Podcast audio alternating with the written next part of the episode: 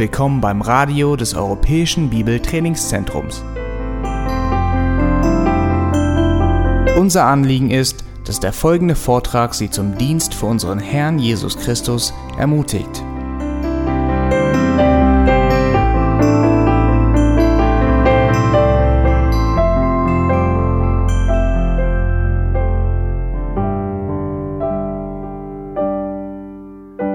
Wie ihr mitbekommen habt, vor zwei Wochen Zeit gehabt, am Wort zu dienen in einer anderen Gemeinde in Minden. Und ein Mann da hat eine sehr gute Illustration verwendet und ich wollte die Predigt heute mit dieser Illustration beginnen. Es passt sehr gut zu unserem Predigtext. Die Geschichte ging um eine, eine ganz kleinen Junge, der ein Boot gebastelt hatte aus Papier. Und er wollte sehen, wie gut das Ding schwimmen konnte. Und er hat es, er ging zu einem kleinen Teich, der hat es auf dem Wasser gesetzt und er hatte große Freude an dieses Boot. Aber dann auf einmal merkte er, das Boot ist nicht mehr in seiner Reichweite. Und er dachte, wieder aus dem Wasser kriegen. Und da kam ein größerer Junge vorbei und er hat ihm um Hilfe gebeten. Und der größere Junge fing an, um sich her zu suchen und hat, fing an, Steine zu sammeln. Und diese kleine Junge hat auf einmal Angst bekommen, besonders als er anfing, die Steine ins Wasser zu werfen. Und er dachte, er will mein Schiff, mein kleines Boot sinken. Aber das war nicht seine Absicht. Auf einmal merkte der ganz kleine, dass alle Steine fliegen über das Boot und landen hinter diesem Boot im Wasser. Und die Wellen, die durch die Steine verursacht wurden, trieb das Boot langsam ans Ufer. Größere Junge das Boot genommen und es diesen kleineren Junge gegeben. Und was wollte ich damit sagen? Öfters im Leben geschehen, geschehen Dinge und wir kriegen Angst. Wir fragen uns, weiß Gott, was er tut? Aber er weiß ganz genau, was er tut. Und wir sollen seine Absichten mit uns nicht in Frage stellen. Er wirft manchmal Steine, aber sie treiben uns näher, das heißt zu ihm. Und er verwandelt uns in das Bild Jesu Christi. Darum geht es auch in unserem heutigen Predigtext. Ich möchte euch bitten, Römer 8 aufzuschlagen. Ich habe euch gesagt, wir in diesen kostbaren Kapitel in diesem Kapitel beantwortet Paulus die Frage, die er selbst gestellt hat in Kapitel 7, Vers 24, nachdem er von diesem Kampf mit dieser sündigen Natur, diese in mir wohnende Sünde, wo er sagte, das Gute, was ich jetzt als Christ tun will, das tue ich nicht immer, und das Böse, was ich nicht tun will, gerade das tue ich. Ich elender Mensch, retten von diesem Leibe des Todes. Und Paulus stellt diese Frage als Christ, der es Leid hat, zu sündigen. Und er hat es Leid, in einem sündigen Welt zu sein und in einem sündigen. Und er stellt diese Frage und in Kapitel 8 gibt er uns so viel Trost hier im Pilgerteil. Da sind mindestens äh, vier oder fünf große äh, hier in diesem Text, die uns trösten sollen. Zum Beispiel der erste Trost, den ersten Trost haben wir schon betrachtet in Kapitel 8, wo es steht in Vers 1, also gibt es jetzt keine Verdammnis für die, die in Christus Jesus. Und dann der zweite Trost hat, haben wir auch gesehen in diesem Kapitel. Das ist die Gewissheit, dass wir Kinder Gottes sind und dadurch auch Miterben Jesu Christi. Wir dürfen jetzt schon wissen, dass das nicht zu vergleichen ist mit der Herrlichkeit und mit der Größe unseres Erbteils. Und diesen zweiten Trost haben wir auch betrachtet. Und heute wollen wir ab Vers 18 weiter und wir wollen einen dritten und vierten Trost betrachten, nämlich der dritte Trost ist, dass der Heilige Geist auch seufzt mit uns. Das wird nicht nur die Schöpfung nicht nur wir seufzen, aber der Heilige Geist, der in uns wohnt, leidet mit und verwendet sich im Gebet für uns. Und das ist ein dritter Trost, den wir heute betrachten wollen. Und dann der vierte Trost, den wir heute die Tatsache, dass alles, was Gott in unserem Leben in der jetzigen Zeit zulässt, einen guten Grund hat. Gott weiß, was er tut und alles dient zu unserer Förderung, Ehre Gottes, was Gott in unserem Leben zulässt. Lass uns ab Vers 18 weiterlesen hier. Ich lese bis Vers 39, obwohl wir den ganzen Abschnitt heute denn ich denke, dass die Leiden der jetzigen Zeit nicht ins Gewicht fallen gegenüber der zukünftigen Herrlichkeit, die an uns geoffenbart werden soll. Denn das sehnsüchtige Haar wartet auf die Offenbarung der Söhne Gottes.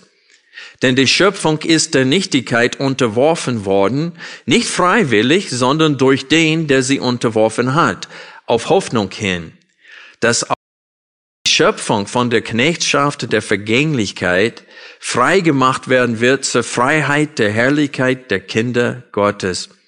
Denn wir wissen, dass die ganze Schöpfung zusammenseufzt und zusammen liegt bis jetzt. Nicht allein aber sie, sondern auch wir selbst, die wir die Erstlingsgabe des Geistes haben, auch wir selbst seufzen in uns selbst und erwarten die Sohnschaft, die Erlösung unseres Leibes. Denn auf Hoffnung hin sind wir errettet worden. Eine Hoffnung aber, die gesehen wird, ist keine Hoffnung. Denn wer hofft, was er sieht? Wenn wir aber das hoffen, was wir nicht sehen, wir mit ausharren.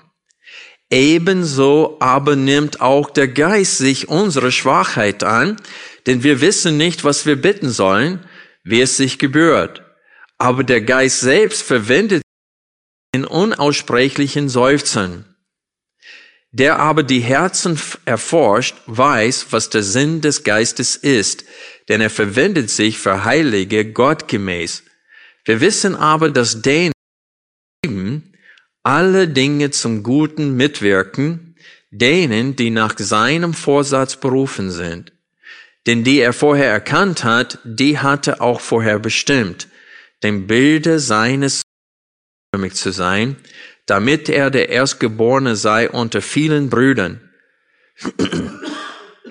die er aber vorher bestimmt hat, diese hatte auch berufen. Und die er berufen hat, diese hatte auch gerechtfertigt. Die er aber gerechtfertigt hat, diese hatte auch verherrlicht. Und ab Vers 31 stellt Paulus eine etliche, wunderbare Fragen.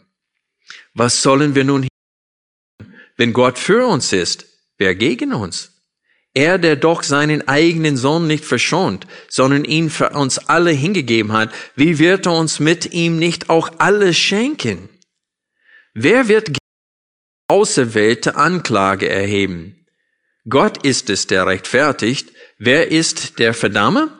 Christus Jesus ist es, der gestorben, ja noch mehr, der auferweckt, der auch zur Rechten Gottes ist, für uns verwendet. Wer wird uns scheiden von der Liebe Christi?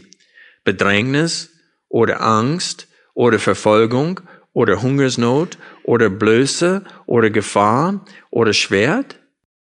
Geschrieben steht, um deinetwillen werden wir getötet den ganzen Tag, wie Schlachtschafe sind wir gerechnet worden.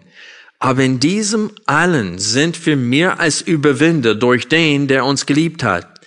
Denn euch, dass weder Tod noch Leben, weder Engel noch Gewalten, weder Gegenwärtiges noch Zukünftiges, noch Mächte, weder Höhe noch Tiefe, noch irgendein anderes Geschöpf,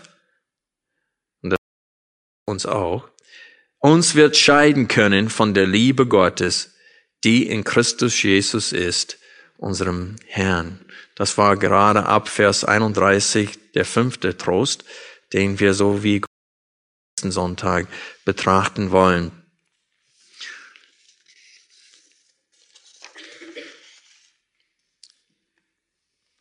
Der erste Hauptpunkt der heutigen Predigt ist, der Geist Gottes hilft uns Pilgertime.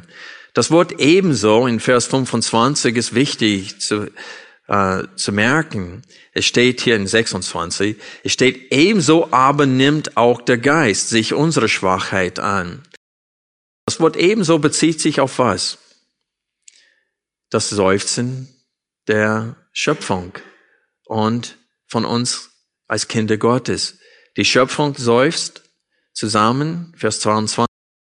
23 steht es, nicht allein aber sie, sondern auch wir selbst, die wir die Erstlingsgabe des Geistes haben, auch wir selbst seufzen in uns selbst und erwarten die Sohnschaft, die Erlösung unseres Leibes. Wie Paulus gefragt retten von diesem Leibe des Todes. Der wurde schon gerettet in seiner Seele.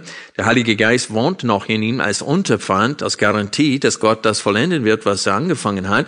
Aber die Verherrlichung hat noch nicht stattgefunden. Wir sehen hier in Vers 30, dass alle, die Gott gerechtfertigt hat, diese hatte auch verherrlicht. Also wir sehen diese Kette der Rettung. Gottes Ziel, Gottes Absicht ist, dass wir verherrlicht werden. Und das heißt, wir werden von diesem Leibe, diese, von des Todes, diesem sterblichen Leib, eines Tages befreit werden und auch damit durch von sogar äh, des, der Versuchung in Sünde äh, oder die Sünde zu tun.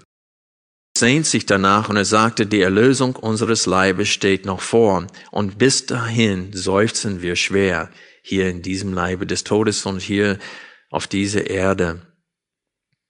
Aber ebenso nimmt auch der Geist sich unsere Schwachheit an.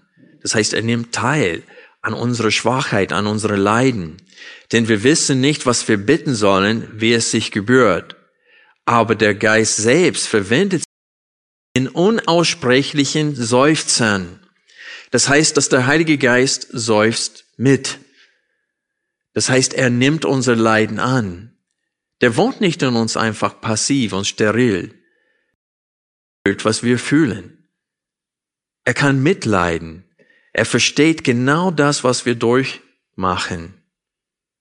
Es soll uns auch nicht überraschen, dass der Heilige Geist äh, und mitleidet mit uns. Wenn wir unter der Schwachheit unseres Fleisches leiden, dann leidet er auch mit. Und manche Situationen im Leben überfordern uns, so dass wir nicht mal wissen, was wir beten sollen. Aber der Geist Gottes was wir am meisten nötig haben. Und er betet genau das für uns. In der Martin Luther Übersetzung steht es hier, der aber die Herzen erforscht, weiß, Vers 27, der Sinn des Geistes ist, denn er vertritt die Heiligen, wie es Gott gefällt. In der Schlachter lesen wir, der aber die Herzen erforscht, weiß, was das Geistes Sinn ist, denn er vertritt so, wie es Gott angemessen ist. Dieser Vers ist leichter zu verstehen, wenn wir den Pronomen er nach dem Wort den mit dem Heiligen Geist ersetzen. Der, der aber die Herzen erforscht, weiß, was der Sinn des Geistes ist, denn der Heilige Geist vertritt die Heiligen, wie es Gott gefällt. Sinngemäß konnten wir diesen Vers so übersetzen. Gott, der der die Herzen erforscht, weiß, wonach der Heilige Geist trachtet, denn der Heilige Geist vertritt die Heiligen im Gebet im Einklang mit dem Willen des Vaters. Dieser Vers druckt mindestens drei Wahrheiten aus. Die erste Wahrheit ist, Gott weiß, was uns kümmert, denn er kennt unsere Herzen. Das steht hier in diesem Vers, der aber die Herzen erforscht unsere Herzen. Er hat uns geforscht und kennt uns besser, als wir uns selbst kennen. Er weiß zu jeder Zeit, wie es uns geht und welche Ängste oder Probleme uns plagen. Im Psalm 139 bis 4 hat David Folgendes geschrieben. Herr, du hast mich erforscht und erkannt, du kennst mein Sitzen und mein Aufstehen, du verstehst mein Trachten von fern, mein Wandel und mein Liegen, du mit allen meinen Wegen bist du vertraut, denn das Wort ist noch nicht auf meiner Zunge. Siehe, Herr, du weißt es genau. Also Gott weiß unsere Gedanken, ehe wir sie wissen. Aussprechend weiß er es schon. So gut kennt er uns. Der, der unsere Herzen prüft, der kennt uns. Und er weiß, wie es uns zumute ist. Er weiß, wie es uns geht.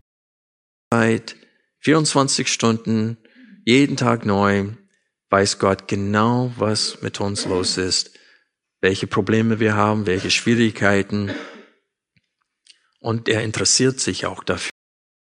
Die zweite Wahrheit hier in diesem Text ist, der Heilige Geist betet immer im Einklang mit dem Willen des Vaters für uns.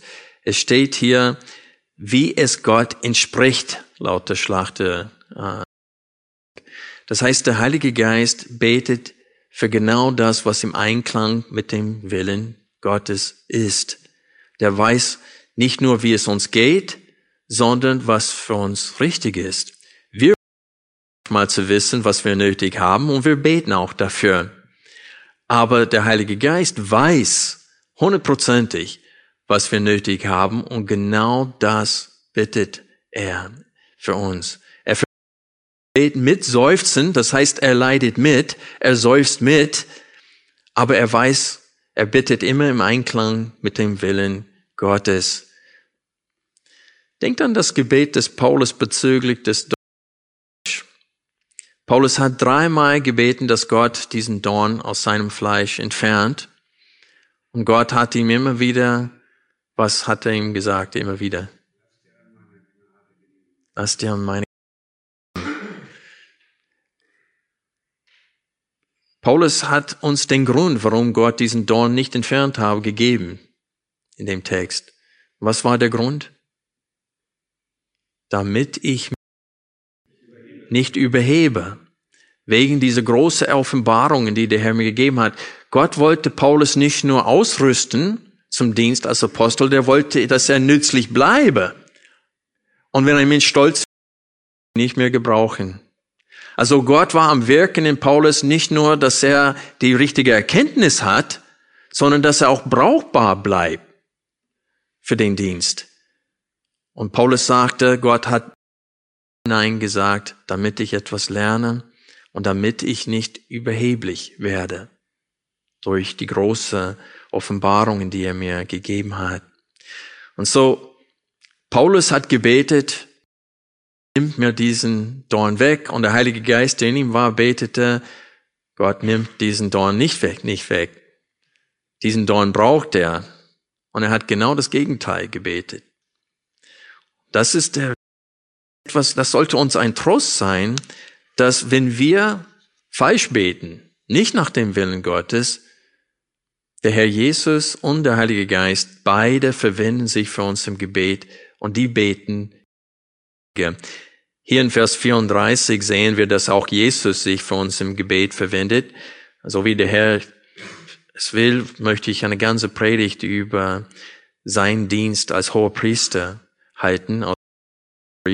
Aber es steht hier, Christus Jesus ist es, der gestorben, ja, noch mehr, der auferweckt, der auch zur Rechten Gottes ist, der sich auch für uns verwendet. So wir sehen hier, dass Paulus tröstet uns hier, indem er uns sagt, dass der Heilige Geist, der in uns wohnt, und Jesus Christus, der zur Rechten des Vaters sitzt, beide verwenden sich im Gebet für uns und die wissen hundertprozentig, was wir nötig haben genau das für uns. Sie wissen nicht nur, was wir nötig haben, sie haben Mitleid mit uns. Es steht in dem Hebräerbrief, dass Jesus versucht wurde, wie wir in allem, aber ohne Sünde, damit wir Priester haben, der Mitleid mit uns haben könnte. Und der Heilige Geist, der weiß genau, wie es uns zumute ist. Und mit Seufzen betet er für uns.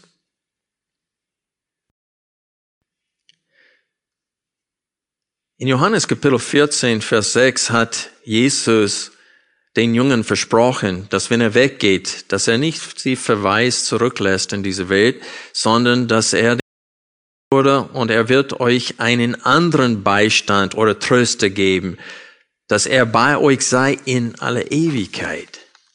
Und das Wort Parakletos in der Urschrift hier, was für was Tröster oder Beistand, bedeutet buchstäblich herbeirufen.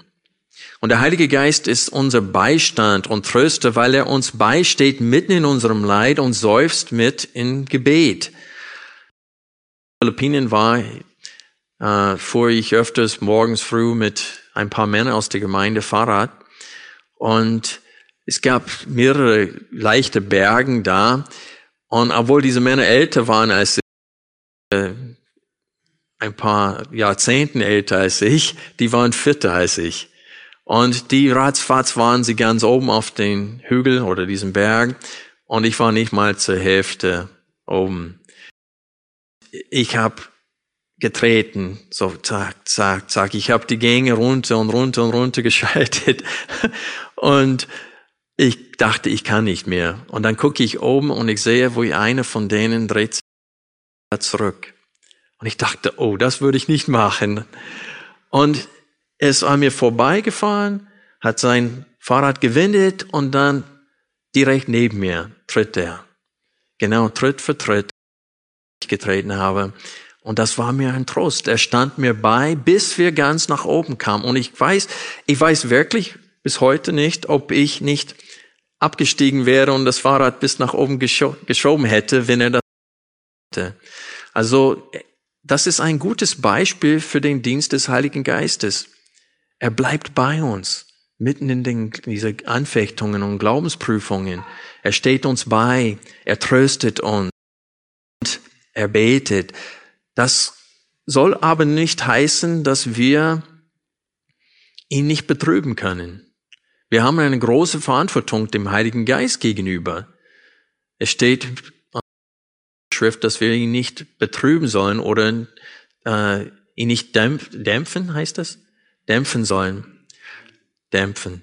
Und so, das heißt, wir können den Heiligen Geist in uns betrüben. Und wie tun wir das? Im Zusammenhang geht es um Zank und Zorn und Wut und Streit unter Christen. Das ist eine Möglichkeit. Aber wenn wir einfach stur sind und uns nicht trösten lassen und nicht hören auf Gottes Wort, Gottes Wesen weiterhin zweifeln, obwohl Gott uns immer wieder tröstet und uns immer wieder zeigt, was er mit uns vorhat und wo das alles hinführt und wozu das alles dient. Wir müssen auf seine Stimme, wenn er zu uns durch Gottes Wort auch redet. Was meint ihr? Sind die Gebete des Heiligen Geistes vergeblich? Wird Gott auf seine Stimme hören? Sicherlich. Jesus Christus verwendet sich im Gebet für uns. Er sitzt direkt neben seinem Vater. Und der Geist wohnt in uns und verwendet sich im Gebet für uns. Wird Gott nicht auf ihre Gebete hören? Sicherlich. Jedes Mal, wenn Jesus etwas für uns bittet, der Vater erhört. Und das Gleiche gilt für den Heiligen Geist. Diese Gebete sind wirksam. Denkt an Petrus. Jesus hat ihm gesagt, ehe der Hahn kräht, wirst du mich dreimal.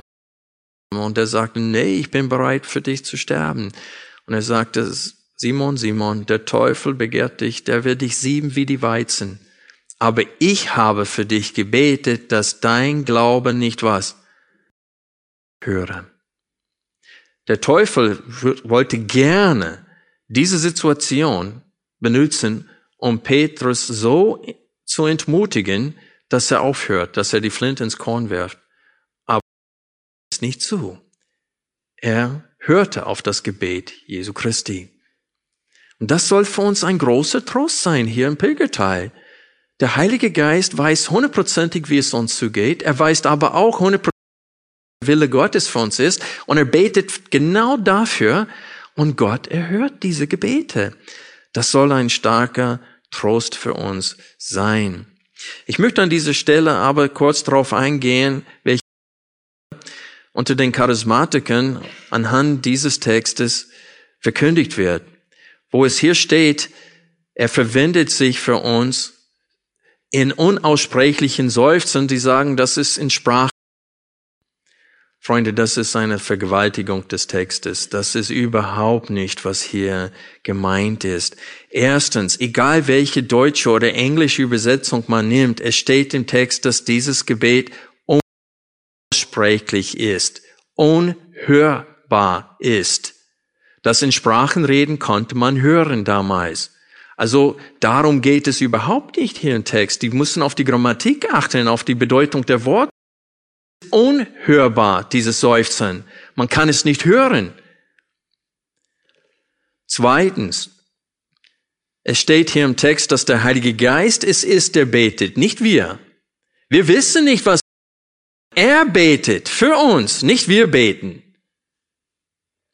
Und dann drittens, wenn wir 1. Korinther 12 aufschlagen, sehen wir, dass Gott hat es nie geplant, jeder in Sprachen redet. Paulus sagt zwar in 1. Korinther, äh, ich wünsche, dass ihr alle in Sprachen redet, aber er hat nicht gesagt, dass wir alle in Sprachen reden. Er meinte, ich habe nichts dagegen, Sprachen redet. Aber er sagt, Gott teilt, er sagt, der Heilige Geist teilt die Geistesgaben aus, wie er will. Kapitel 12, Vers 11 steht es hier, dies alles aber und derselbe Geist und teilt jedem besonders aus, wie er will. Und Paulus stellt die Frage ähm, am Ende von Kapitel 12, es steht hier in Vers 27, ihr aber seid von einzeln genommen Glieder. Und die einen hat Gott in der Gemeinde eingesetzt, erstens als Apostel, zweitens als Propheten, drittens als Lehrer, so dann Wunderkräfte, so dann Gnadengabe der Heiligung, Hilfleistungen, Leitungen von Sprachen. Sind etwa alle Aposteln? Die Antwort ist nein. Sind alle Propheten? Nein. Sind alle Lehrer? Nein. Haben alle Wunderkräfte? Nein. Haben alle Gnadengaben der Heilungen? Nein. Sprachen? Nein. Legen alle aus? Der Punkt ist, ist, dass nicht jeder hat dieselbe Geistesgabe. Und das würde heißen hier, wenn wir Römer 8, äh, Vers 20 so auslegen würden wie die Charismatiker, das würde heißen, dass nur die, die die Geistesgabe empfangen haben, in Sprachen zu reden, dass das für sie gilt. Und das ist nicht der Fall. Das ist ein alle Christen, für alle Kinder Gottes, egal welche Geistesgabe sie haben. Der Heilige Geist leidet mit uns allen. Und er betet, aber seine Sprache ist unhörbar ehrt nicht das, was die Charismatiker behaupten hier. Wir kommen jetzt zum zweiten Hauptpunkt in der heutigen Predigt, nämlich Gottes Absicht mit uns soll für uns auch ein Trost sein. Und diese ist die Predigt von nächsten Sonntag, denn es ist Gottes Absicht mit uns ist nicht nur in Bezug auf was er zulässt und was er nicht zulässt in unserem Leben. Seine Absicht ist es, uns hineinzuretten in seinem Reich in uns angefangen hat, wird er auch vollenden und nichts wird seine Pläne mit uns durchkreuzen. Aber ich möchte unsere Aufmerksamkeit richten auf Vers äh, 28. Es steht hier, wir wissen, dass denen, die Gott lieben, alle Dinge zum Guten mitwirken, denen, die nach seinem Vorsatz berufen sind. Wenn es hier steht, dass alles zu unserem Guten zusammenwirkt, dann gut gemeint. Dieses Wort wird 21 Mal von Paulus in den Römerbrief verwendet. Und dieses Wort wird durch Gott definiert. Was er unter gut versteht, ist mit diesem Wort gut. Denn Paulus verwendet dieses Wort in Römer 7, Vers 13 für das Gesetz. Er sagte, bin, ist das Gute mir zum Tode geworden? Das sei ferne. Und er spricht von dem Gesetz Gottes und sagte, das Gute.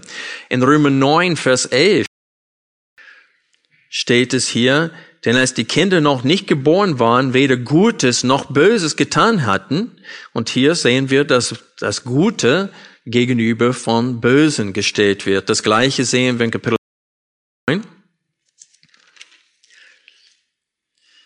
Die Liebe ist ungeheuchelt, verabscheue das Böse, haltet fest am Guten. Und hier sehen wir auch, dass das Gute das Gegenteil vom Bösen ist, aber allerdings in definiert. Und dann Kapitel 12, Vers 21. Es steht hier, lass dich nicht vom Bösen überwinden, sondern überwinde das Böse mit dem. Und das ist das Wort, das hier verwendet wird in Römer 8.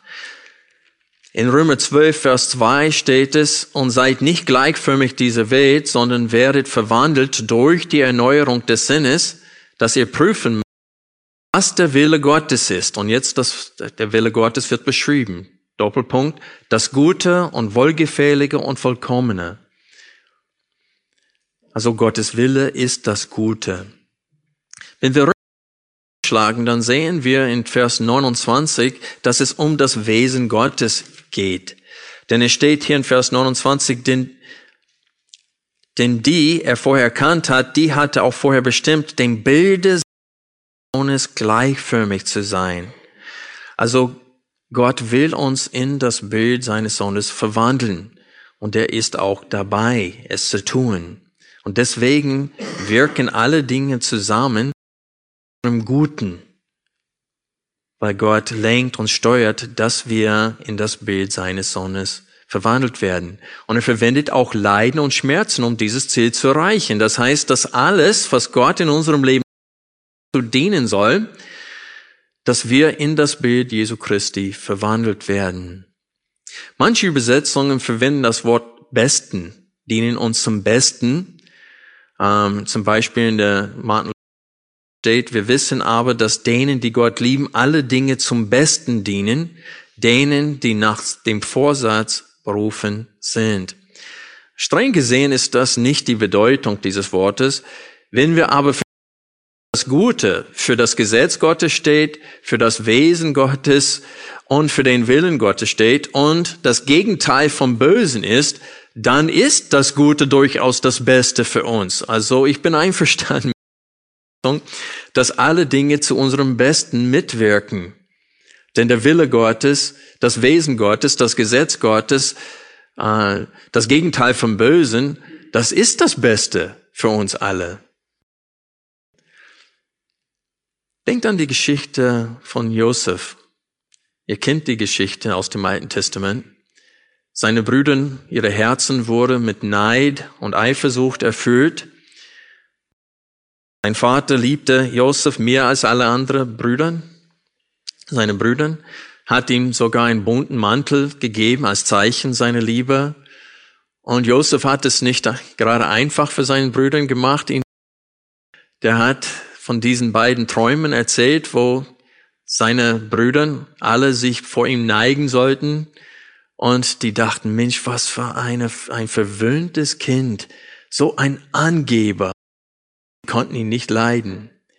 Und einmal hat er sogar verpetzt, der war bei seinen Brüdern auf dem Feld und dann ging er zurück und hat seinem Vater, steht ein, eine üble Rede über sie erzählt. Das heißt, er vielleicht möglicherweise was Falsches gemacht und er hat verpetzt sozusagen. Also sie haben ihn regelrecht gehasst.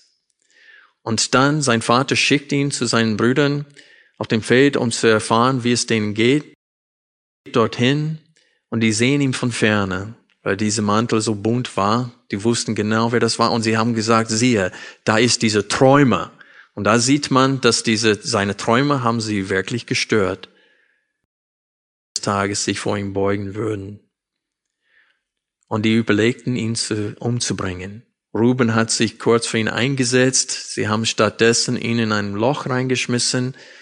Und als er schrie, haben sie überlegt, machen sollten. Ruben dachte, ich bringe ihn zurück zum Vater und dann gewinne ich ein paar Punkte dadurch bei meinem Vater. Aber Ruben war dann zufällig nicht da. Danke. Füßchen zufällig, nicht da, als er verkauft wurde als Sklave. Und dann kommt er zurück und der Junge ist weg. Und dann mussten sie sich was ein, haben seinen Vater angelogen, dass sein wildes Tier ihn umgebracht hatten. Und Josef ging es nicht gut. Er ist als Sklave verkauft nach Ägypten. Und dort ging es ihm dann aber eine Zeit lang doch gut. Der ging in das Haus von Potiphar. Aber dann die Frau von Potiphar wollte mit ihm schlafen. Der hat ihr Nein gesagt. Sie hat dann gelogen, komplett umgedreht. Er landet ins Gefängnis. Und man konnte denken, wozu das Ganze? Er fürchtet Gott, er liebt Gott. Warum lässt Gott das Ganze zu in seinem Leben? Und wir sehen des Vaters, seine Brüder hatten dann Angst gehabt, dass er jetzt sie heimzahlen würde. Und ich lese die Geschichte weiter vor aus 1. Mose Kapitel 50 ab Vers 15. 1. Mose 15 ab Vers 5, äh, 50 ab Vers 15.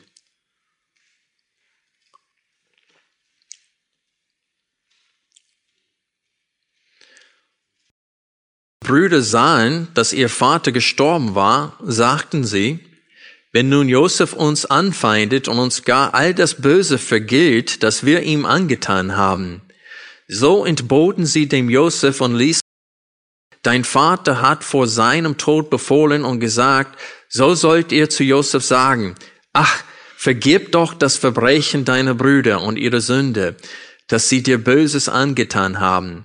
Und nun vergib der Knechte des Gottes deines Vaters. Da weinte Josef, als sie zu ihm redeten. Und auch, sein, auch, und auch seine Brüder gingen und fielen vor ihm nieder und sagten, siehe, als Knechte. Josef aber sagte zu ihnen, fürchtet euch nicht. Bin ich etwa an Gottes Stelle? Ihr zwar, ihr hattet Böses gegen mich beabsichtigt. Und hier kommt es. Gott aber hatte es zum Guten zu wenden, damit er tue, wie es an diesem Tag ist, ein großes Volk am Leben zu erhalten. Und nun fürchtet euch nicht, ich werde euch und eure Kinder versorgen, sie und redete, redete zu ihrem Herzen. Also diese Hungersnot, woher kam diese Hungersnot? Von Gott. Und die Träume davor, die Träume von dem Pharao, damit Josef zu dieser Position kommt. Gott hat alles selbst arrangiert. Das war eine große Plan Gottes, was über mehrere Jahre am entwickeln war. Stande kam, damit Gott Ehre für sich bekommen konnte. Denn Gott offenbart sich in der Geschichte. Gott offenbart sich nicht nur durch Aussagen, ich bin so, du musst das einfach glauben, er sagt, ich bin so und er beweist es anhand seines Handelns. Und diese Not führte Gott hinein, damit er zeigen konnte, wie er für sie sorgt, sie liebt. Damit wir erkennen können anhand von seinem Handeln, wie er ist. Und er gebrauchte Josef dazu. Und Josef hat das verstanden. Und er war deswegen auch nicht bitter auf seinen Brüdern. Und er hat ihnen gerne vergeben von ganzem Herzen, denn er wusste, dass das, was ihm geschehen ist, obwohl es böse war, dass das ein Teil des Planes Gottes war. Und das müssen wir wirklich beherzigen. Ich denke an eine Familie, die dem Herrn als Missionar in Urwald in einem Stamm gedient haben. Und sie hatten mal einen kurzen Urlaub zurück in Amerika gehabt Eltern in Wheaton, Illinois besucht. Und Wheaton, da habe ich auch studiert, da ist, dieser Ort ist einer der sichersten Orten in Amerika. Also, so ein ruhiger, viele Christen sind da, viele sind da. Wheaton College, wo Billy Graham auch studiert hatte, ist da. Also sehr christliche Gegend und eine sehr sichere Ort. Und da im Urwald, wo es hunderte gibt, wo ein Mensch ums Leben kommen kann, da sind die Kinder diese, dieses Ehepaars verschont geblieben. Nichts ist denen passiert. Aber im Haus der Großeltern, eins von den Jungen ist von diesem Hochbett runtergefallen und das Genick, Genick gebrochen und starb. Man denkt, wozu das? Gott hat sie geschützt und bewahrt im im Haus der Großeltern passiert sowas. Natürlich überlegt euch, was für Vorwürfe die Großeltern sich gemacht haben. Überlegt euch, wie schlimm es dieser Familie ging in der Zeit. Boah, kaum vorstellen, was für Schmerzen sie gehabt haben. Aber wir wissen, dass Gott einen Grund dafür hatte, warum dies passiert ist. Denn Gott hätte es leicht verhindern können sagt in der Bergpredigt, seht hin auf die Vögel des Himmels, dass sie weder sehen noch ernten, noch in Scheunen sammeln, und euer himmlischer Vater ernährt sie doch. Seid ihr nicht viel wertvoller als sie? In Matthäus Kapitel 10 steht es, werden nicht zwei Sperlinge oder Spatze für ein paar Pfennig verkauft? Und nicht einer von ihnen wird auf die Erde fallen ohne euren Vater? Das heißt, Spatz stirbt, ohne dass Gott es zulässt. Bei euch aber sind selbst die Haare des Hauptes alle gezählt. Fürchtet euch nun nicht, ihr seid wertvoller als viele Sperlinge. Dennoch lässt Gott solche. Hier sehen wir, dass es gar, gar nicht passieren kann, es sei denn Gott es zulässt. Wenn wir das Leben von Hiob betrachten, an einem einzigen Tag alle seine Kinder verloren, alle, sein Reichtum, seine Ehre, alles an einem einzigen Tag verloren. Kurz darauf hat Gott Satan erlaubt, sogar seinen Leib anzutasten, so dass er ganz schmerzhafte ähm, am Leib hatte.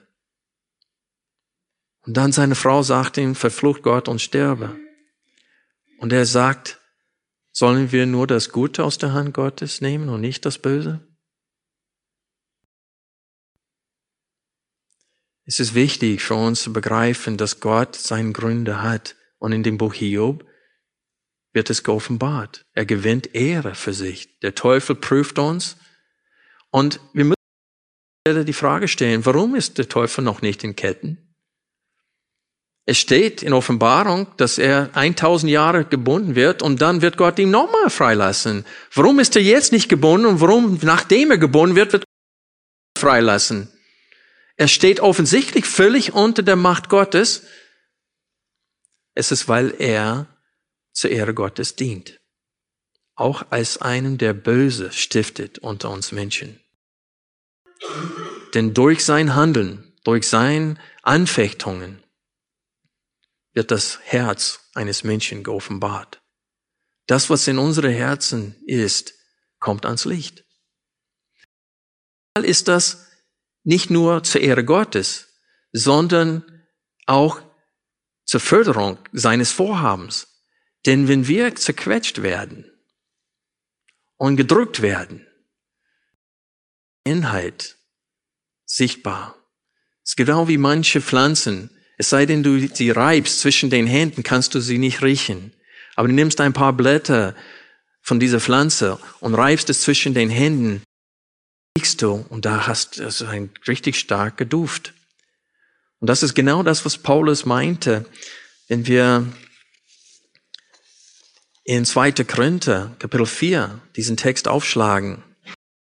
2. Korinther 4, Vers 6.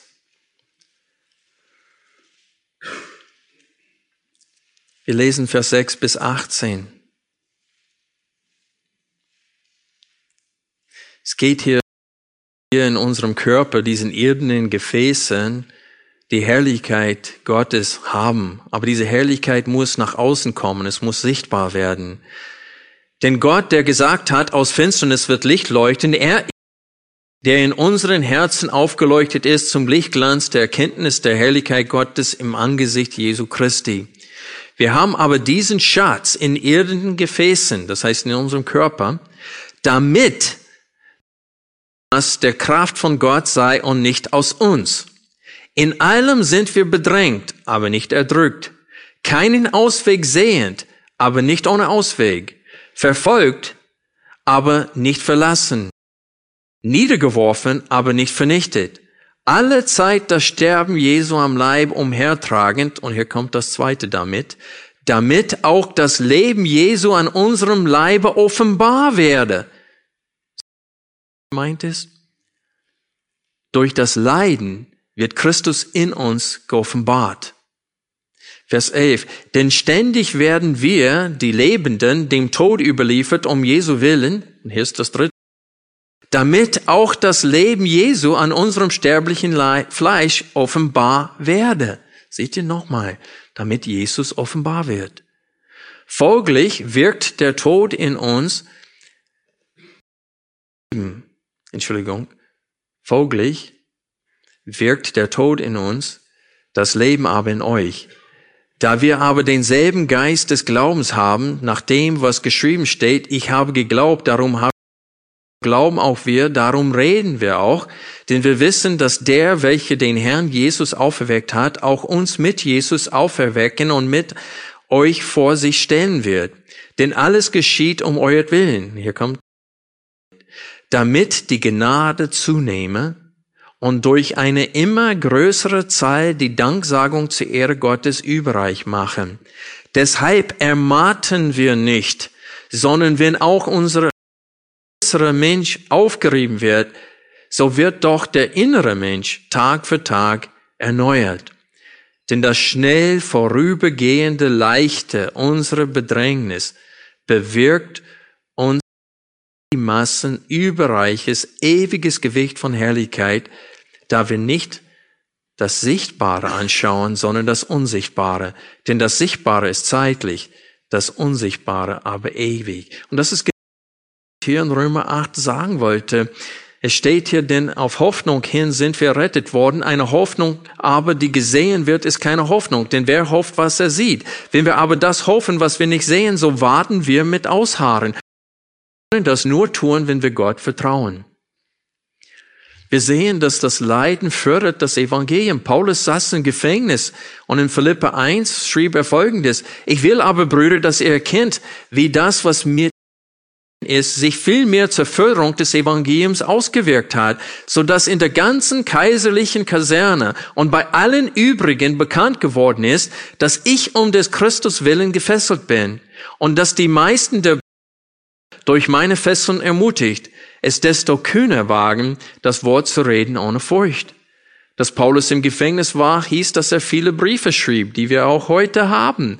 Das alles diente zur Förderung Gottes. Also es dient zur Förderung des Vorhabens Gottes hier auf Erden und es dient auch zu seiner Verherrlichung und zur Ehre. Also das Leiden hat immer einen Sinn. Gott lässt nie etwas zu, ohne etwas Gutes daraus bewirken zu wollen. In uns und auch durch uns. Und davon müssen wir überzeugt sein. Ich bin heute Morgen wach geworden mit einem und das war das Lied, ihr könnt euer Liederbücher nehmen, das Lied 397.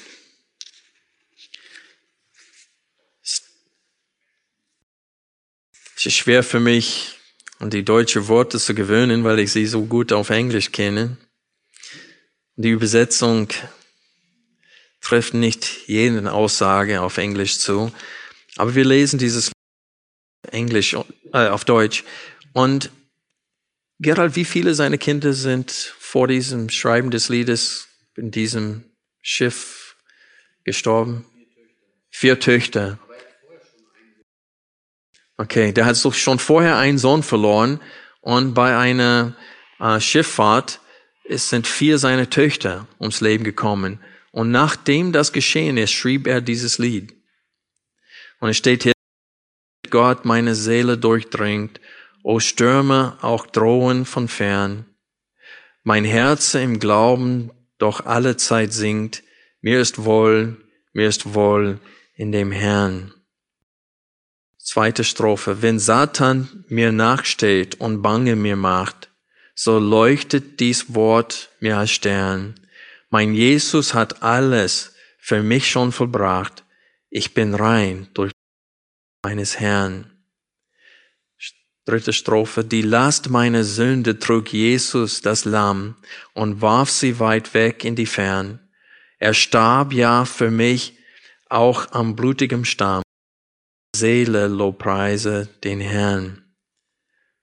Nun leb ich in Christus für Christum allein. Sein Wort ist mein leitender Stern. In ihm habe ich Fried und Erlösung. Meine Seele ist selig im Herrn. Also er hat verstanden, dass sein Leiden nicht zu vergleichen ist mit dem Leiden Jesu Christi. Und das Leiden Jesu Christi am Kreuz schildert und offenbart Gottes Absichten mit uns. Der hat uns bei der Hand gefasst. Er hat uns auch gut gemacht. Wir waren vorher nicht gut. Wir haben nur die Hölle verdient, eine Ewigkeit in der Hölle.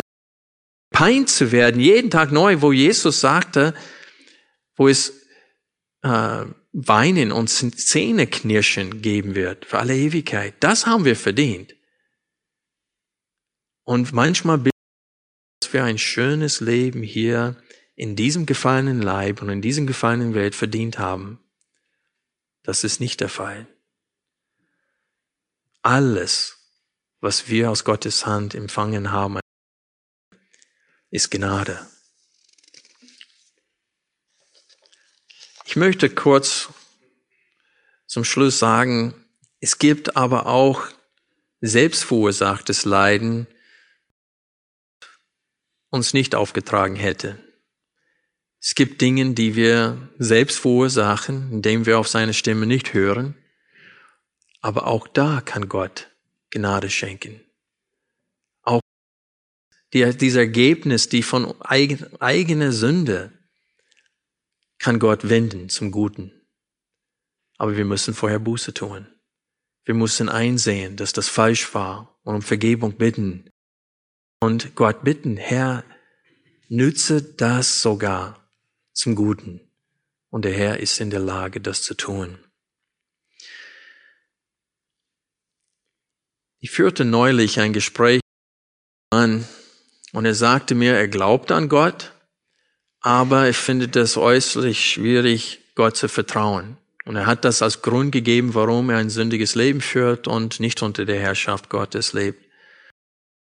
Und ich habe ihn gefragt, du kannst Gott nicht vertrauen. Der sagte ja. Und ich sagte, wenn deine fünfjährige Tochter dich fragen würde, was ist der Unterschied zwischen dir und Gott, was würdest du ihr sagen? Und er hat lange überlegt. Und dann hat er richtig geantwortet. Er hat gesagt, ich würde ihr wahrscheinlich sagen, dass der Unterschied zwischen Gott und uns Menschen ist, dass er nie einen Fehler macht und wir Menschen machen Fehler. Da habe ich ihm natürlich deutlich gemacht, also du hast Probleme, einen Gott zu vertrauen, der nie einen Fehler macht. Wenn wir Gott dann vertrauen wir uns selbst mehr. Und wir machen ständig Fehler. Ist das weise? Nein. Gott weiß, was er tut, auch wenn es scheint, als ob er es nicht weiß. Wenn unsere Glaube auf die Probe gestellt wird, dann sollen wir getröstet sein durch die Erkenntnis, dass es jetzt keine Verdammnis für die gibt, sind. Und das haben wir in das Lied gerade gesungen oder vorgelesen, gesehen. Dieser Mann obwohl er fünf seiner Kinder verloren hat, hat ständig auf das Blut Jesu Christi in diesem Lied.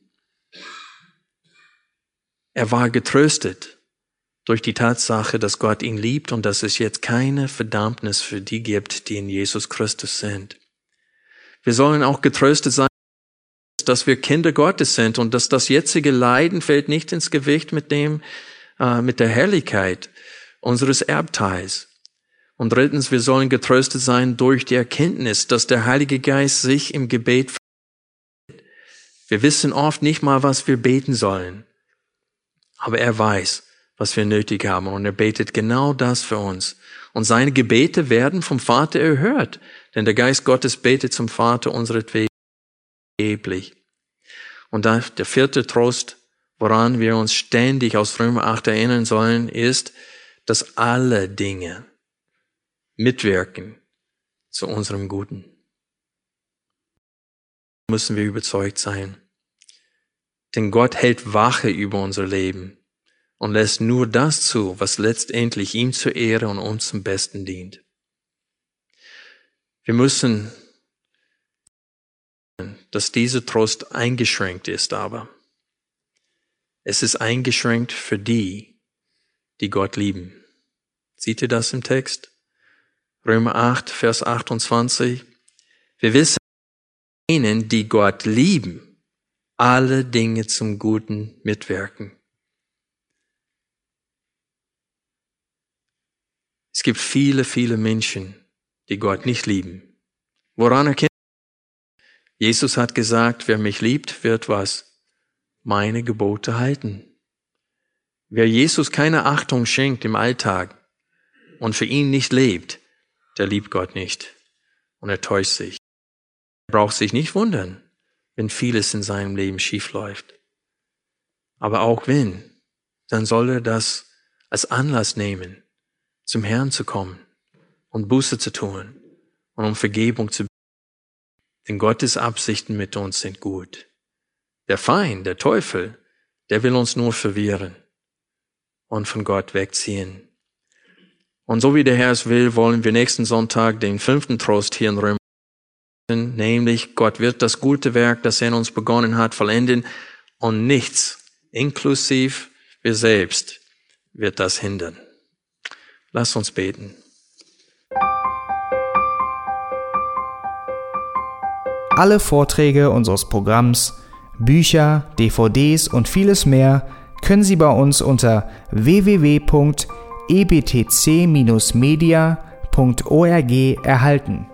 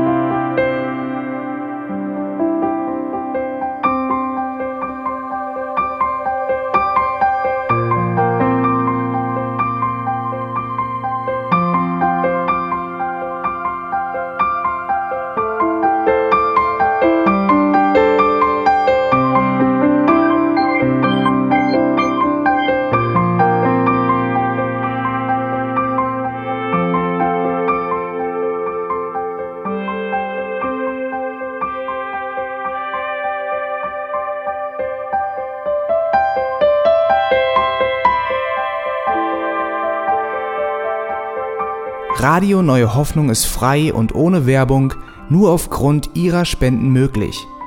Wenn Sie weitere Informationen dazu finden möchten, wie Sie Radio Neue Hoffnung unterstützen können, besuchen Sie die Webseite www.rnh.de.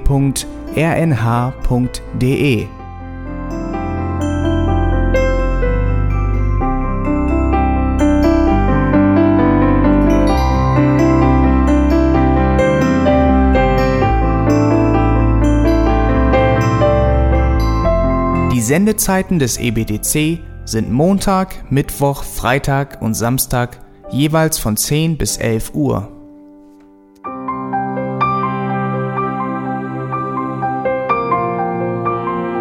Sie finden uns im Internet unter www.auslegungspredigt.org. Eine E-Mail können Sie uns senden an radio@auslegungspredigt.org. Telefonisch erreichen Sie uns unter 0049 30 60 988 610. Unsere Postanschrift ist EBTC Havelländer Ring 40 in 12629 Berlin, Deutschland.